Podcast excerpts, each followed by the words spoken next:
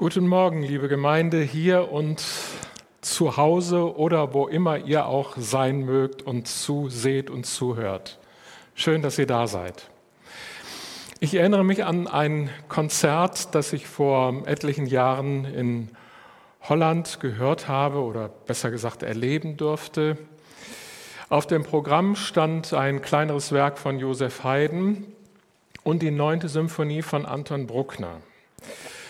Ich hatte bis dahin von Anton Bruckner nur recht wenig gehört und sah also diesem Kunstgenuss etwas erwartungslos entgegen. Das hat sich aber sehr schnell geändert. Schon nach wenigen Minuten wurde ich von der Klangfülle dieser Symphonie wie von einer Woge innerlich mitgerissen und war total begeistert ähm, von dieser Musik und höre die bis heute immer wieder mal möglichst laut, wenn ich alleine zu Hause bin und äh, ich den Eindruck habe, ich störe damit niemanden.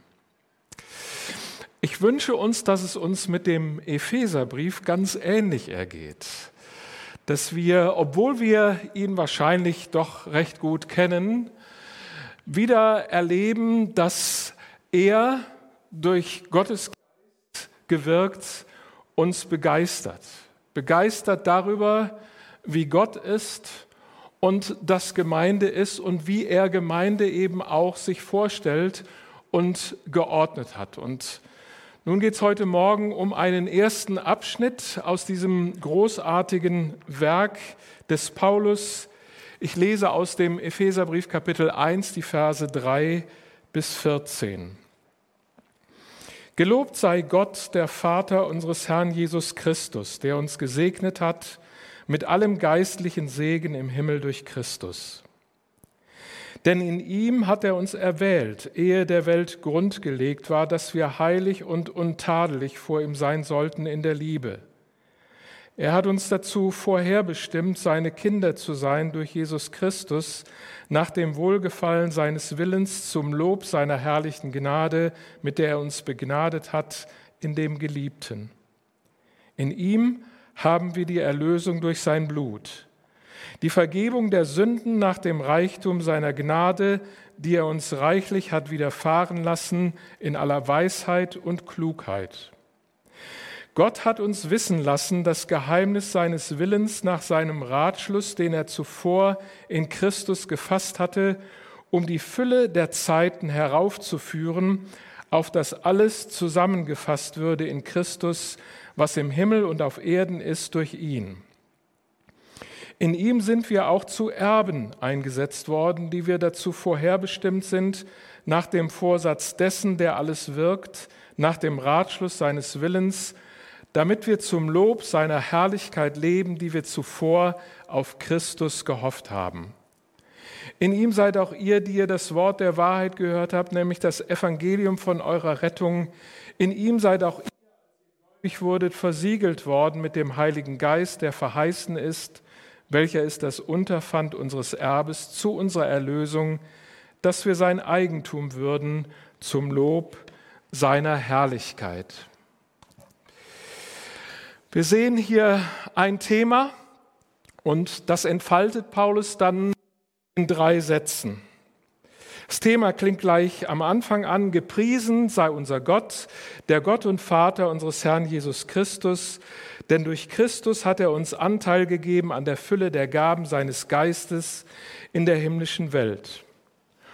Und in den folgenden Sätzen entfaltet Paulus dann die Fülle der Gaben, das sind Erwählung, Erlösung und Versiegelung mit dem Heiligen Geist. Gepriesen sei unser Gott. Ich habe den Eindruck, dass Paulus von Gott regelrecht begeistert ist, denn er lobt Gott ja in den höchsten Tönen und das in einer Situation, in der er eigentlich überhaupt nichts zu loben und zu danken hatte.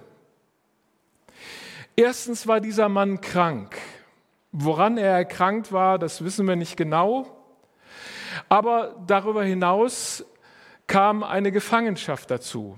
Ihr wisst, Paulus war als Missionar unterwegs und das mochte man nicht aller Orten. Er bekam Widerstände und man setzte ihn fest, man setzte ihn Und als er diesen Brief, den Epheserbrief schrieb, wusste er nicht genau, wann und ob er jemals diese Gefangenschaft verlassen könnte. Und trotzdem lobt und dankt er Gott.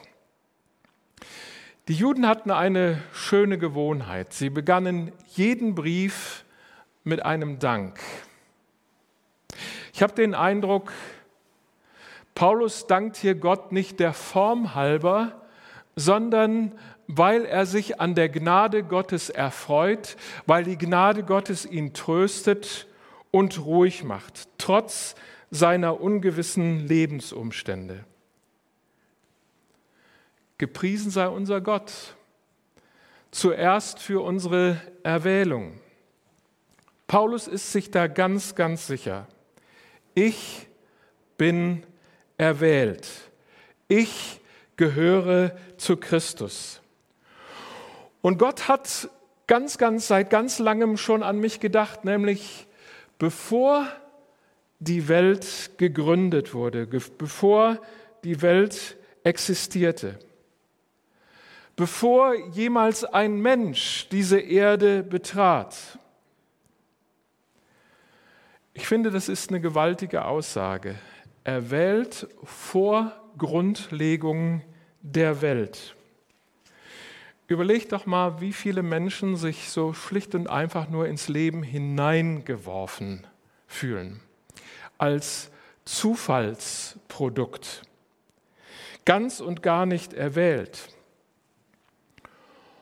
Und viele sind ja auch verunsichert. Und diese Verunsicherung löst dann Fragen aus wie, wo komme ich eigentlich her? Und was soll ich hier eigentlich? Welchen Sinn hat mein Leben? Was soll ich hier bewirken? Soll ich überhaupt irgendetwas bewirken oder soll ich einfach sehen, dass ich gut über die Runden komme? Und dann auch die Frage, wie geht es weiter? Also wo gehe ich hin, wenn ich mich mal von dieser Erde verabschieden muss? Und hier wird uns gesagt, wir wurden erwählt vor aller Zeit. Wir gehören zu Gott. Das ist, finde ich, fast zu schön, um wahr zu sein. Gott hat Ja zu dir und mir gesagt, lange bevor wir da waren. Mir fällt hier dieser bekannte Satz aus dem Propheten Jesaja an: Fürchte dich nicht, ich habe dich bei deinem Namen gerufen, du bist mein. Ich, der allmächtige Gott, kenne dich sehr gut. Und nicht nur das, ich bin auch an dir interessiert. Egal in welchen Lebensumständen du dich gerade befindest, du gehörst zu mir. Mit dieser Bestätigung möchte Gott uns von den düsteren Gedanken befreien, die uns immer mal wieder beschleichen. Nämlich zum Beispiel dieser Gedanke, ich bin doch ein ganz kleines Licht oder ein Körnchen im Malwerk der Geschichte, aufgerieben, unbedeutend, ohne Perspektive. Da Gott uns aber vor aller Zeit erwählt hat, sind wir bedeutend. Denn wir gehören zu ihm. Wir sind mit ihm bzw. er mit uns unterwegs und er ist der Ursprung und das Ziel allen Lebens. Was macht mich da so sicher? Ich antworte mit einem Wort, mit einem Namen. Christus. In Christus kam Gott zu uns und zeigte sein Interesse, seine Liebe zu uns in einer Art und Weise, die wir mit unserem begrenzten Horizont erfassen können. Gott hat uns vor aller Zeit erwählt. Paulus schreibt hier uns. Und damit meint er jeden, der Gottes Erwählung annimmt, der mit Christus lebt. Diese Entscheidung setzt Gottes Erwählung dann in meinem Leben in Kraft. Wer sie nicht trifft, diese Entscheidung, den kann Gott tausendmal erwählen aber diese Erwählung wird nicht zum Zuge kommen. Denk mal an das Volk Israel, das auserwählte Volk Gottes. Was hat Gott nicht alles in dieses Volk investiert?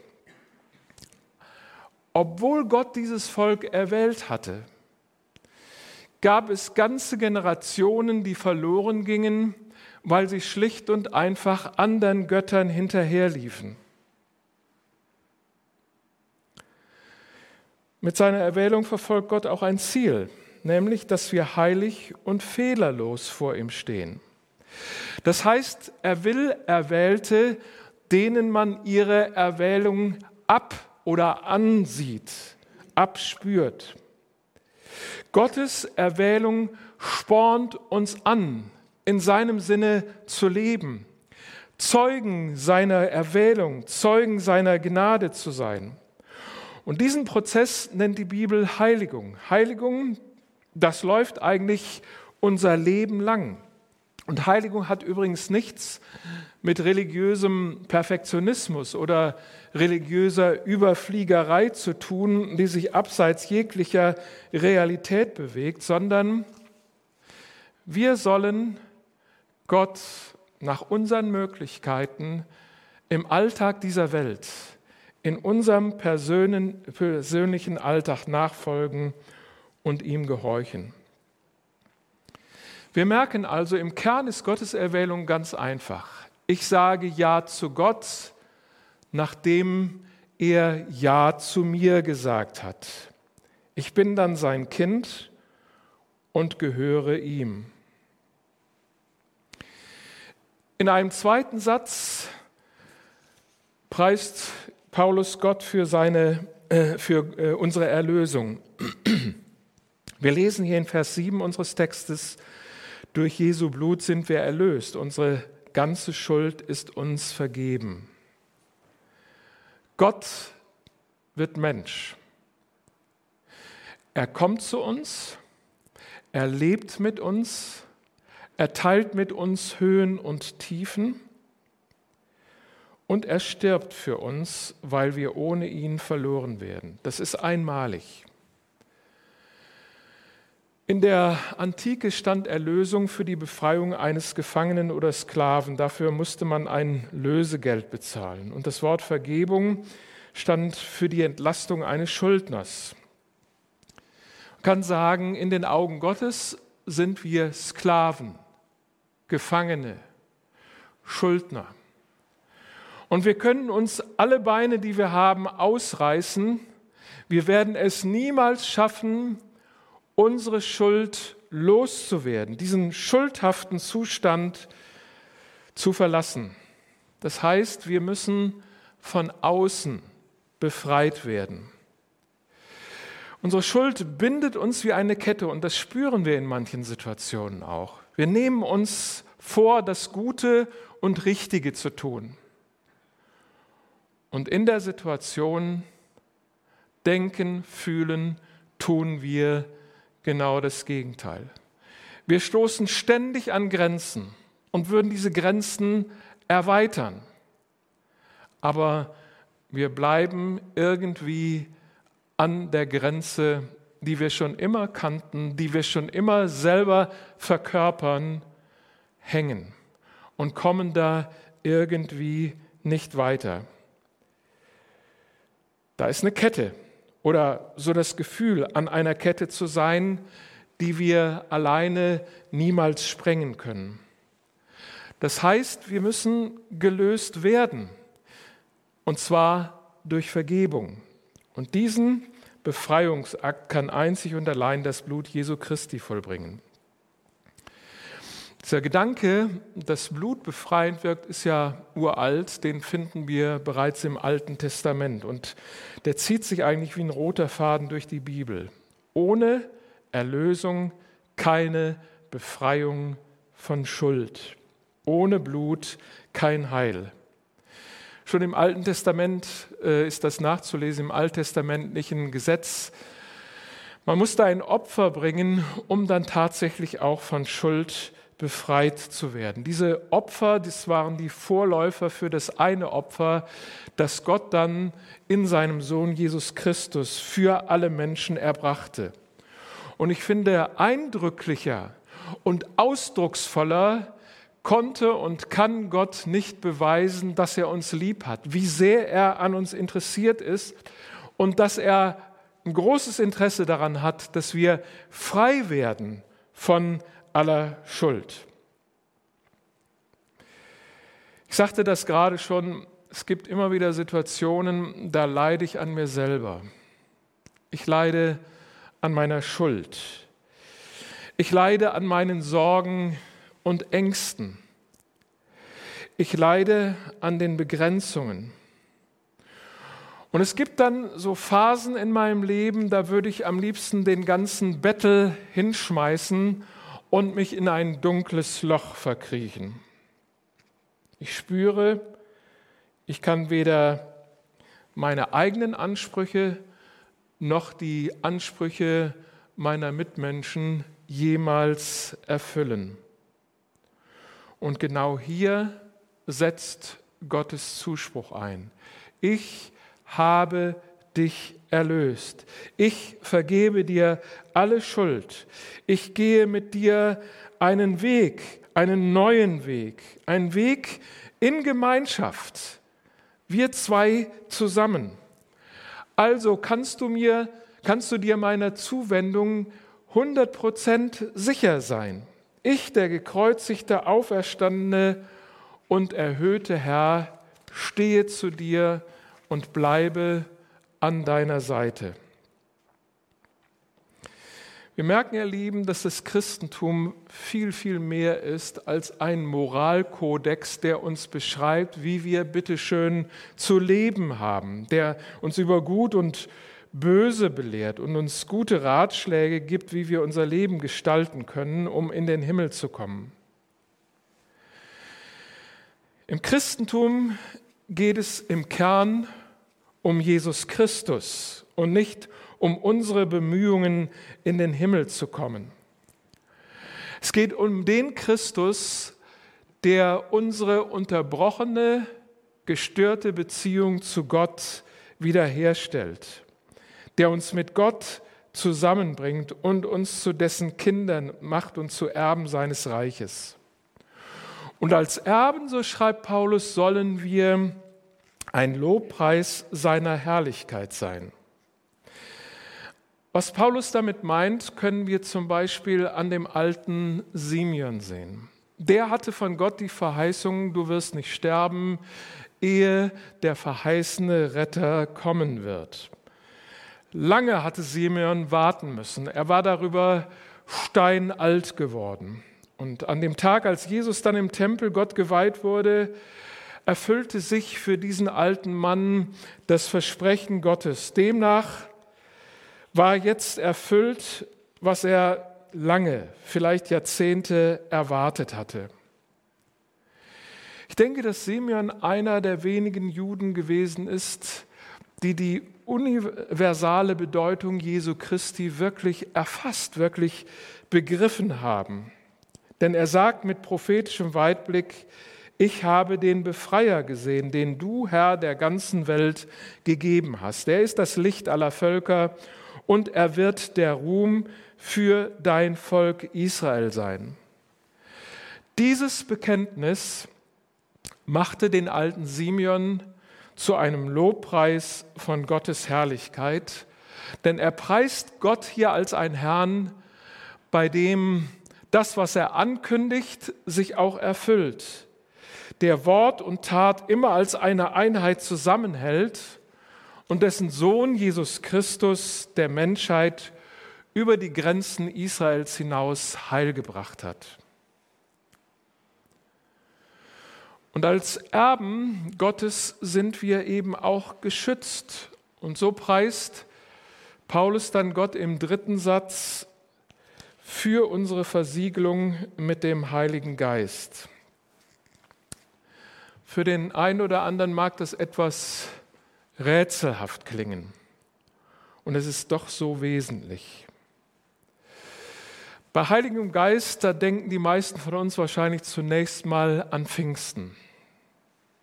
Ganz wesentliches Ereignis für die jungen Christen und darüber hinaus. Für die junge Christenheit war die Ausgießung des Heiligen Geistes der Garant dafür, dass Christus sie nicht im Stich gelassen hatte, dass Christus sich ihnen immer wieder auch in Erinnerung bringen würde. Um das zu unterstreichen, ihr Lieben, mussten sie, müssen wir mit dem Heiligen Geist versiegelt werden. Wir versiegeln ja Sachen, die entweder sehr empfindlich sind oder ja, geschont werden müssen. Also zum Beispiel Parkett. Oder wenn etwas wertvoll ist, wie also alter Wein. Es gibt so Weinflaschen, die werden die meisten von uns sich nicht leisten können. Die sind versiegelt, weil sie so wertvoll sind. Oder auch Notariatsverträge werden versiegelt. Und so ähnlich ist das auch mit uns. Wir sind Gott so wertvoll, dass er dafür sein Liebstes, nämlich seinen einzigen Sohn Jesus Christus, opferte. Und deshalb ist es so wichtig, dass wir an Christus festgemacht werden, also dass wir versiegelt werden. Wir müssen im Auf und Ab unseres Lebens, im Auf und Ab unserer Gefühle, Stimmungen, Launen davor bewahrt werden, uns von ihm zu lösen. Für diesen Schutz steht kein geringerer als der Geist Gottes. Durch den Geist Gottes sind wir aber nicht nur geschützt, sondern wir erhalten auch die Garantie, Erben Gottes zu sein. Erben. Die meisten Menschen halten das Christentum ja für eher unattraktiv, weil sie so den Eindruck haben, also wenn ich mich darauf einlasse, auf diesen Gott, auf diesen Christus einlasse, dann muss ich auf zu vieles verzichten, dann bin ich eher ein armer Mensch. Und äh, Fakt ist ja, dass wir Christen diesen Vorbehalt, der sich hartnäckig hält, dass wir diesen Vorbehalt durch das, was wir sagen und wie wir uns geben, manchmal auch nur bestätigen. De facto sind wir aber reiche Leute. De facto sind wir sehr reich, denn alles, was Gott gehört, gehört ja auch uns. Ihr Lieben, denkt bitte nicht darüber zu klein, wie also zum Beispiel ähm, die Situation, dass ihr eine antike Nähmaschine von Tante Erna oder die tolle Pfeifensammlung von Onkel Otto erntet. Geht mal ein bisschen weiter, denkt mal an Millionenerbe.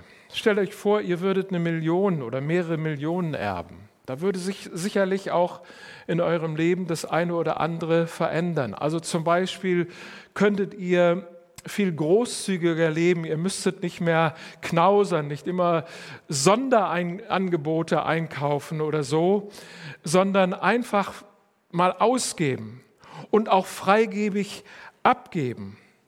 Also nie mehr rechnen und knausern.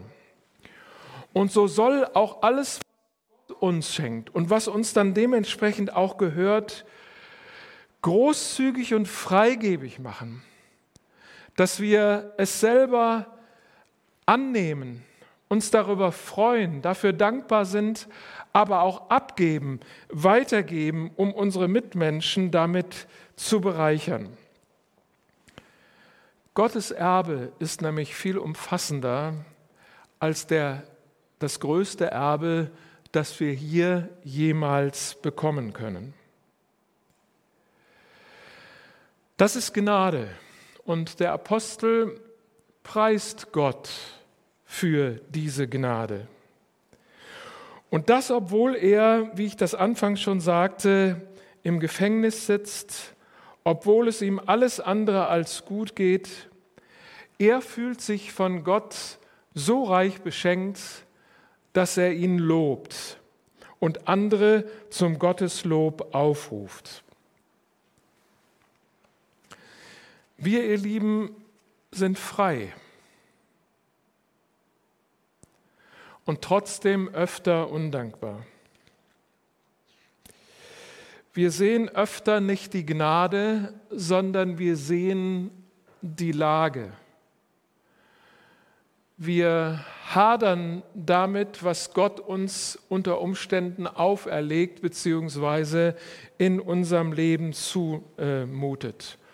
Und wir sind sehr unzufrieden, wenn Gott nicht handelt, in unserem Sinne handelt, also nicht liefert, wie wir es bestellt haben. Nur undankbare Christen nehmen Gott seine Gnade nicht mehr dankbar ab, sondern misstrauen ihm. Wenn wir stattdessen dankbar sind, bekennen wir uns mit ganzem Herzen zur Herrschaft Jesu Christi in unserem Leben. Und diese Herrschaft, die endet auch dann nicht, ihr Lieben, wenn die äußeren Bedingungen, wenn unsere Lebensumstände eher bedrängend, eher schlecht sind. Und darum danke ich dir, mein Gott, dass du mein Leben so reich gemacht hast aufgrund deiner Gnade und dass ich mein Leben allein auf deine Gnade gründen darf. Amen.